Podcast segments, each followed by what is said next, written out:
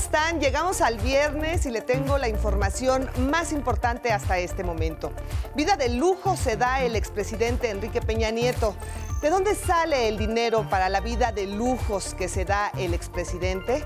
Es la pregunta que muchos mexicanos se hacen luego de que se diera a conocer que se ha iniciado una investigación en su contra por presuntas y millonarias triangulaciones financieras irregulares. Y la vacunación para menores de 11 años sigue firme en el país. A casi 1.300.000 menores de edad se les ha aplicado la inmunización. Le vamos a tener los detalles.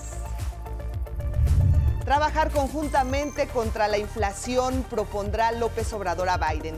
El otro gran tema será migración. Y sobre este asunto, el presidente condenó las acciones del gobernador de Texas contra migrantes y llamó no votar por los republicanos si siguen tomando medidas antimigrantes. Y en temas de la Ciudad de México, está listo el operativo de transporte para los usuarios que dejarán de contar con el metro de Pantitlán a Salto del Agua. En el mundo asesinan al ex primer ministro japonés Shinzo Abe. Conmoción en el mundo político y diplomático ha causado el asesinato del ex primer ministro japonés. Toda la información en un momento. Y en los deportes ya está lista la final de Wimbledon. El tercer Grand Slam del año se definirá entre el serbio Novak Djokovic, quien derrotó al inglés Cameron Norrie, y el australiano Nick Kyrgios, que pasó directo por el retiro de Rafael Nadal. Con este resumen, comenzamos nuestro espacio informativo. ¿Cómo están? Muy buenas tardes, bienvenidos. Gracias por acompañarnos. Gracias a quienes nos sintonizan en radio en el 95.7 de su FM, la frecuencia del Instituto Politécnico Nacional. Hoy nos acompaña Vanessa Salazar en la interpretación en lengua de señas mexicana. Muchísimas gracias, Vanessa. También los invitamos a que nos sigan en nuestras redes sociales, Facebook, Twitter, Instagram y también completamente vivo en nuestra página de 11 Noticias. Como siempre, gracias por sus opiniones y sus comentarios. Comenzamos con la información. Iniciamos con un tema que indigna y acapara la atención ciudadana de nuestro país el caso del expresidente Enrique Peña Nieto, a quien la Fiscalía General de la República abrió una carpeta de investigación por presuntas operaciones con recursos de procedencia ilícita. Desde que decidió poner tierra de por medio hace tres años, Peña Nieto se ha dado una vida de lujos y derroches. Aquí le presentamos un recuento de sus excentricidades. Los excesos de Enrique Peña Nieto trascienden a su sexenio marcado por la corrupción, el derroche y el beneficio personal, no solo de él y su familia, sino también de sus colaboradores más cercanos. Las transferencias millonarias que ha recibido de sus familiares explican una vida a todo lujo que disfruta donde vive, un exilio dorado a sus 55 años. En 2020, el expresidente de México compró un predio de 105 metros cuadrados con valor superior al medio millón de euros en el residencial barrio de Chamberí, Madrid, reveló el diario El País. A Peña Nieto le sentaron bien los aires madrileños.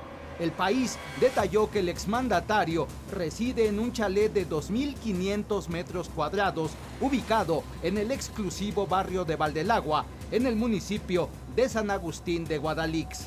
Ese nivel de vida le permitió solicitar en ese mismo 2020 un permiso conocido como Golden Visa o Visa Dorada que usan los grandes inversores que destinan al menos un millón de euros en la compra de activos españoles. En términos prácticos, una suerte de lavadora de fortunas. Enrique Peña fue captado en octubre de 2021 a la salida del lujoso hotel de la Ville en Roma, Italia, junto con su novia Tania Ruiz. No evitó que una voz anónima le gritara ratero. Meses atrás, en septiembre de 2019, ambos fueron descubiertos en el restaurante Blue Ribbon de Nueva York, disfrazados al estilo hippie. Ella de melena rubia y una pañoleta en la frente, él con una peluca y gorra. Durante su sexenio, Peña ya había dado muestras de su debilidad por los bienes raíces VIP. Se le acreditó la propiedad de una casa en las lomas de Chapultepec con valor de 86 millones de pesos junto a su entonces esposa Angélica Rivera, construida por Ingeniería Inmobiliaria del Centro. Una compañía controlada por Juan Armando Hinojosa, dueño de Grupo IGA, una de las empresas más favorecidas durante el sexenio pasado. La Casa Blanca, como se le llamó, posee siete habitaciones, gimnasio, jacuzzi y estacionamiento subterráneo. A Peña, la vida con estrecheces no le va. 11 Noticias, Gilberto Molina. ¿Y qué piensan los ciudadanos de la investigación judicial sobre el expresidente Peña Nieto? Esto fue lo que nos dijeron. Después de que se diera a conocer por parte de Pablo Gómez, titular de la Unidad de Inteligencia Financiera, que existe una denuncia en contra del expresidente Enrique Peña Nieto por transferencias millonarias, las cámaras del 11 preguntaron a algunos ciudadanos y ciudadanas su opinión al respecto y esto no respondieron. Ya es necesario que ya se le tome eh, cartas al asunto porque la verdad han saqueado mucho y pues ahora sí que hay que, pues hay que darle mano firme ¿Usted qué piensa de la gestión de Enrique Peña Nieto como presidente de este país? No, fue muy malo, fue muy malo. No hizo nada. A mí en realidad se me haría muy importante que se investigue, ya que esto marcaría un precedente de todas las cosas que se están viviendo. Nos decía que el país estaba progresando, nos decía que el país tenía ya muchos más empleos, nos decía que los hospitales y las cosas ya estaban completas y no, dejó hospitales sin, sin arreglar, como los que siguen estando sin arreglar. Oiga, no sé si usted sabía que el día de hoy se dio a conocer que se investigará al expresidente Enrique Peña Nieto. No, no sabía, de hecho no, no había visto la noticia, pero está bien, ¿no? La verdad es que se me hace que está bien porque pues sí estaba como muy debajo del agua, ¿no? Todas sus propiedades y todo eso.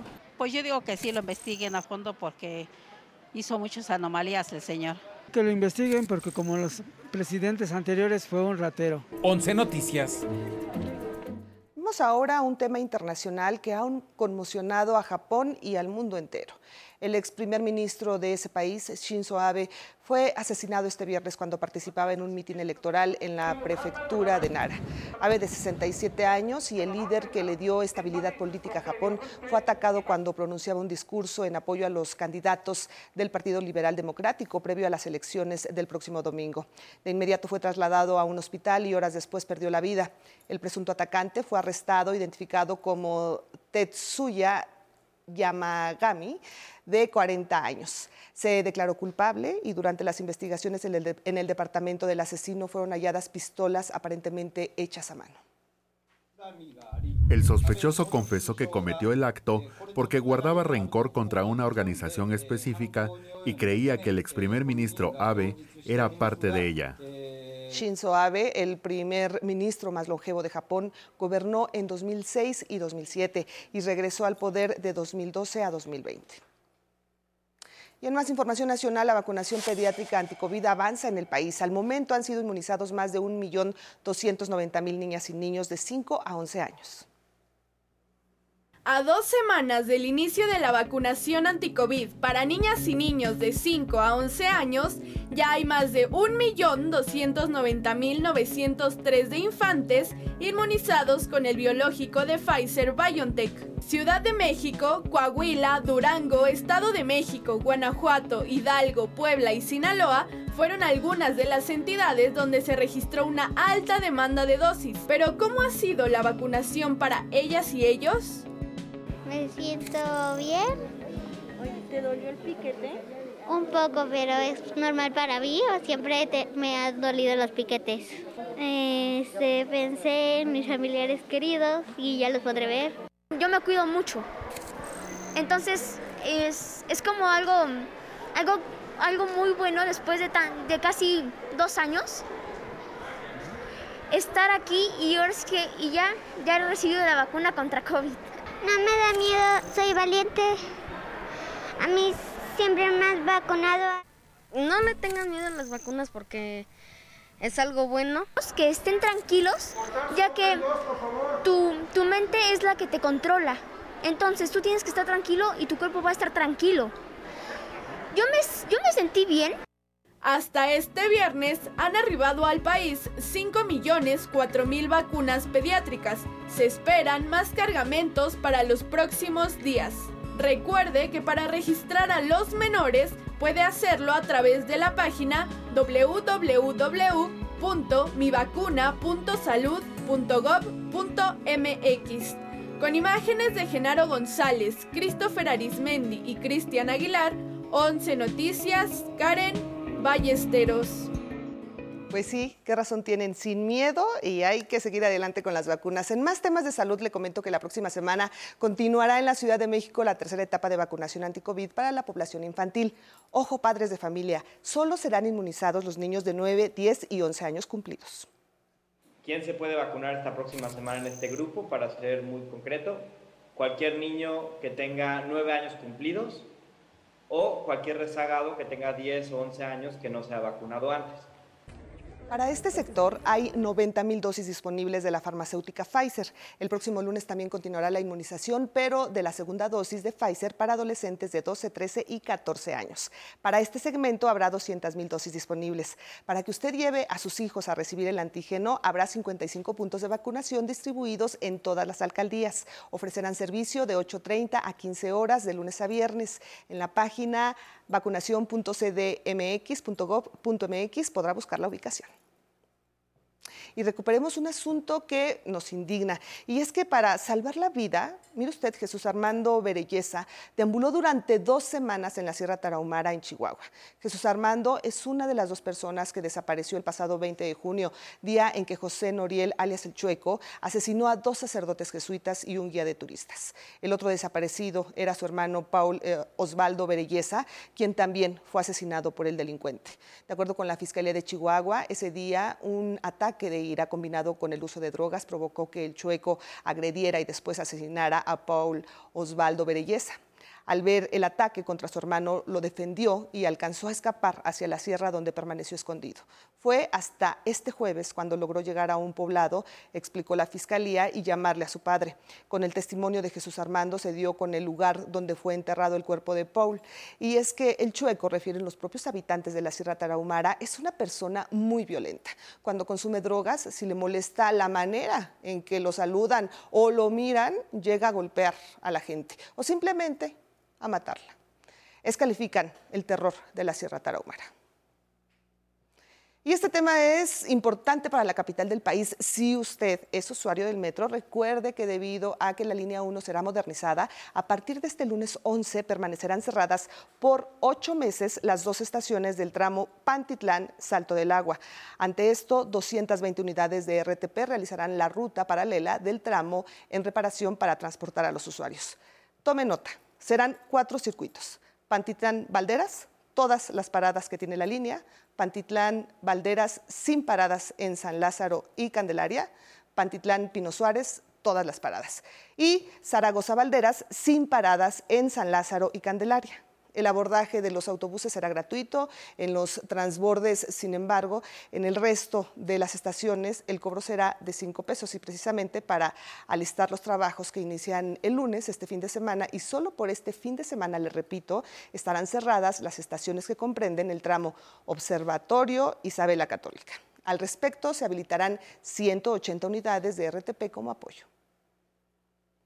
Y en eso de cumplir nuestras obligaciones tributarias, le platico que después de largas filas e inconformidad por la solicitud de la constancia de situación fiscal ante el Servicio de Administración Tributaria, este viernes se aclaró que fueron los empleadores quienes solicitaron este documento. Escuchemos. El SAT no pide la constancia de situación fiscal a nadie, porque esa es información que nosotros ya tenemos. La mayoría de, los, de las personas que tienen sueldos y salarios no conocen el código fiscal que tienen registrado en el SAT. Como no conocen, el perdón, el código postal. Como no conocen el código postal, pues fueron los propios gerentes de recursos humanos de las empresas que mandaron a los trabajadores a conseguir el dato de la, del SAT y en el SAT el documento que contiene esa información a partir de este año, dijo, se desarrolló una modificación para evitar la evasión verificando razones sociales, registro federal de causantes y códigos postales, con un proceso de transición que entraría en vigor el primero de julio, pero ya se postergó hasta el primero de enero próximo. Las empresas dejaron al último momento este asunto y por ello empezaron a condicionar a los empleados, cosa indebida. Ningún empleador puede condicionar el pago de un trabajo ya devengado por un trámite administrativo de ningún tipo. Y esta mañana el presidente López Obrador anunció que en su encuentro con el mandatario de Estados Unidos, Joe Biden, le propondrá un plan conjunto para bajar la inflación y atender el tema de migración. A la reunión con el presidente Joe Biden que sostendrá el próximo martes, el presidente López Obrador llegará con una carta fuerte para poner sobre la mesa. Un plan conjunto para enfrentar la inflación que se ha convertido en una gran preocupación a nivel mundial. Es ayudarnos mutuamente en una circunstancia difícil para los dos países y desde luego para el mundo. Entonces, tenemos que mantener una política de buena vecindad y estrechar aún más los lazos de cooperación entre los dos países. Reiteró que es necesario actuar de manera conjunta y coordinada para atender no solo la inflación, sino también en la crisis migratoria. Al respecto y sin titubeos, dijo que si el gobernador de Texas, Greg Abbott, sigue tomando acciones para deportar indiscriminadamente a nuestros migrantes, él llamará a que en los próximos comicios de ese estado se vote en contra del Partido Republicano. Aun cuando somos respetuosos de la soberanía de los países, pues no vemos bien que eh, haya campañas antimigrantes con propósitos electorales. Lo considero inmoral, politiquero. Y al referirse a la calificación positiva para nuestra economía que dio la calificadora Standard Poor's, sostuvo que eso es producto de la acertada política económica que ha puesto en marcha su gobierno. Reflejo de eso, dijo, son las finanzas públicas sanas, el combate a la inflación y el crecimiento del 20% en el comercio de los Estados Unidos, que ha permitido un superávit de 60 mil millones de dólares. 11 Noticias, Denis Mendoza. Tenemos más información nacional. El Centro de Reinserción de Santa Marta está de manteles largos. 15 mujeres y un hombre celebrarán sus 15 años en compañía de sus mamás, privadas de su libertad. Autoridades de salud en Guanajuato anunciaron que este mismo viernes llegarán a la entidad 53 mil vacunas anticovid para menores de 5 a 11 años de edad. En días pasados el proceso quedó suspendido ante la demanda que generó la inmunización. Y en medio de la escasez de agua en Nuevo León, la Secretaría de Medio Ambiente informó que a la fecha se han interpuesto 10 denuncias ante la Fiscalía del Estado por el robo de agua en esa entidad. Las penas por este delito van de 2 a 6 años de prisión. En Tamaulipas, la Coordinación de Protección Civil alertó a la población de los municipios localizados al norte de temperaturas de hasta 43 grados centígrados para este fin de semana recomendó mantener hidratados a adultos mayores y niños, así como evitar la exposición al sol entre las 12 y las 4 de la tarde. 11 Noticias. Gerardo Martínez Fernández. Y le platico, este viernes se llevó a cabo la develación del billete conmemorativo de los 100 años de la sede de la Secretaría de Educación Pública. En el evento, la titular de la SEP, Delfina Gómez Álvarez, destacó la importancia de preservar la memoria histórica el conmemorar 100 años de este edificio no solamente debe ser una celebración, sino también debe ser un momento de reflexión y un momento de no perder esa memoria histórica. El sorteo será el 16 de julio y el premio mayor de 7 millones de pesos.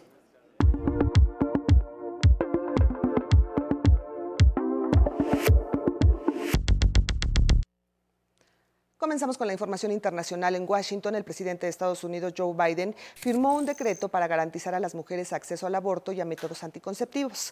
Las mujeres que quieran interrumpir el embarazo podrán viajar de un estado donde está prohibida esta práctica a otro que sí lo permita para evitar sanciones penales. La medida se adopta a dos semanas de que la Corte Suprema eliminó el derecho al aborto. También en Estados Unidos, más de 20 entidades del centro y sur están en alerta por el calor extremo este fin de semana. Desde Texas hasta las Carolinas se prevén temperaturas máximas de 37 grados. Las autoridades llaman a los habitantes a tomar medidas para evitar golpes de calor y a los migrantes no arriesgarse a cruzar zonas desérticas. Vamos a Brasil, donde Luis Ignacio Lula da Silva inició su campaña electoral rumbo a la presidencia. Anoche fue aprobado por una multitud en Río de Janeiro. Ante simpatizantes, camisas rojas del Partido del Trabajo pidió el apoyo ciudadano para ganar la elección del 2 de octubre próximo. El expresidente llamó a terminar con la violencia y la pobreza en Brasil.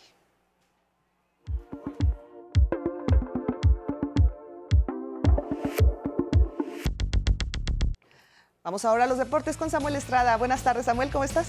Leti, ¿cómo estás? Un gusto saludarte. Iniciamos con el fútbol. Los expresidentes de la FIFA y de la UEFA, Joseph Blatter y Michel Platini, fueron absueltos de las acusaciones por fraude y falsificación este viernes. Un tribunal penal federal suizo falló a favor de los implicados en un supuesto pago realizado por la FIFA en 2011 al ex capitán de la selección francesa por 2 millones de francos suizos, poco más de 2 millones de dólares.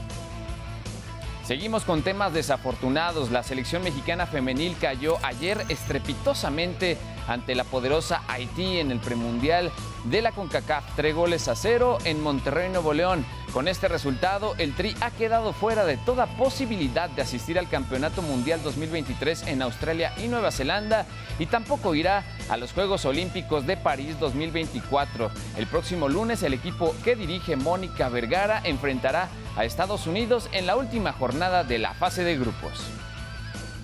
En otros temas, hablemos del deporte blanco porque en Wimbledon quedó definida la final individual de hombres. La protagonizarán el australiano Nick Kyrgios y el serbio Novak Djokovic el próximo domingo en punto de las 8 de la mañana, tiempo del centro de México. De hecho, este día Djokovic ganó la semifinal al británico Cameron Norrie por tres goles, tres sets a uno quiero decir, y mañana en individual femenil también jugará la final la kazaja Yelena Rybakina y la tunecida Ons Jabeur. Continúa la Liga Mexicana de Béisbol 2022 esta semana. Los Diablos Rojos jugarán ante la serie ante los Toros de Tijuana y los Bravos de León en el estadio Alfredo Harp Elú, aquí en la Ciudad de México. El 11 te invita a disfrutar de este deporte en compañía de tus familiares o amigos. Si quieres asistir a algunos de los juegos de esta semana, martes, miércoles, jueves, viernes, sábado o domingo, comunícate a nuestro centro de atención telefónica al número 55 51 66 40 00.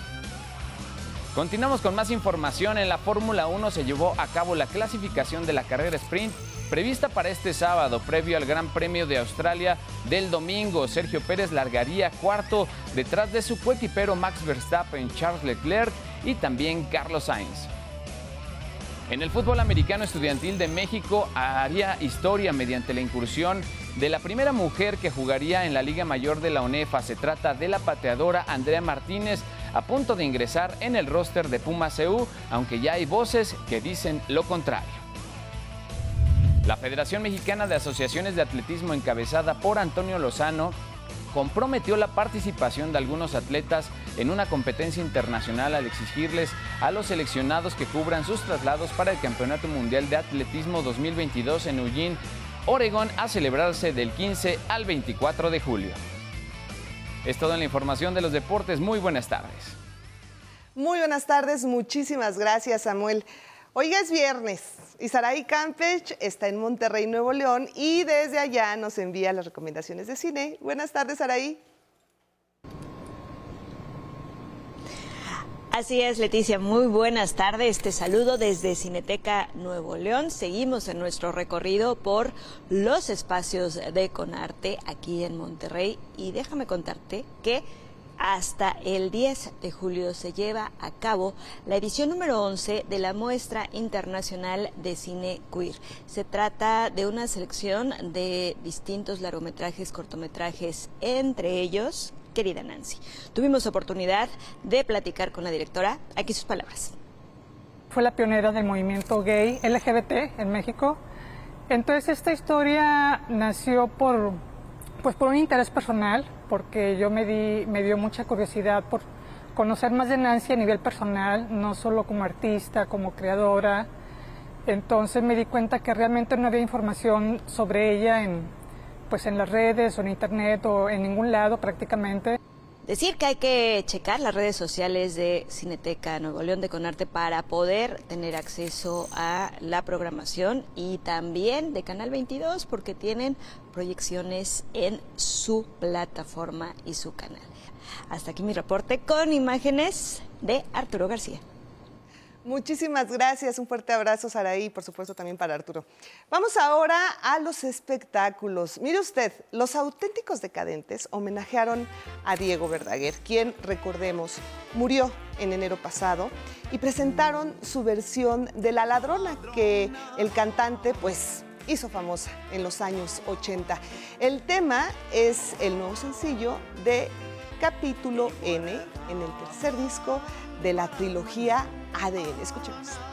Mi corazón es delicado, tiene que estar muy bien cuidado, trátalo bien. Si lo he robado, cuídame, quiéreme, bésame, mímame, mi corazón.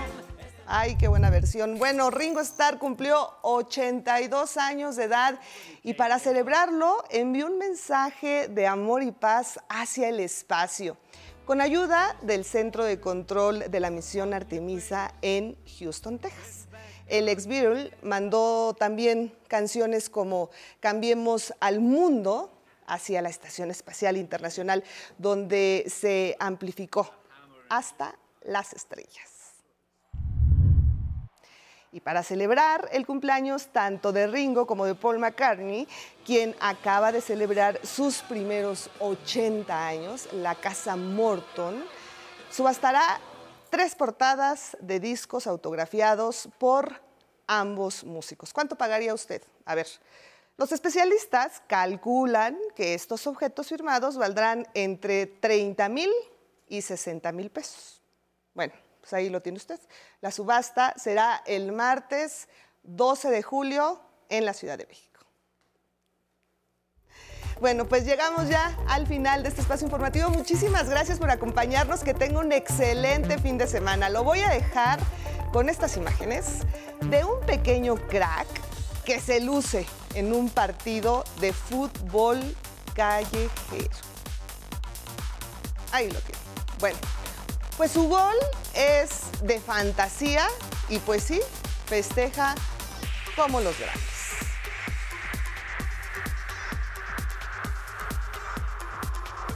Uy, ahí lo tiene. Pues sí, asombroso. Muchísimas gracias por acompañarnos. Que tenga muy buen provecho. Disfrute mucho el viernes. Hay que cuidarnos, ¿eh? No hay que bajar la guardia. Uso de cubrebocas, lavado de manos constantemente y pues hay que seguir, hay que seguir con los cuidados. Gracias. Hasta la próxima.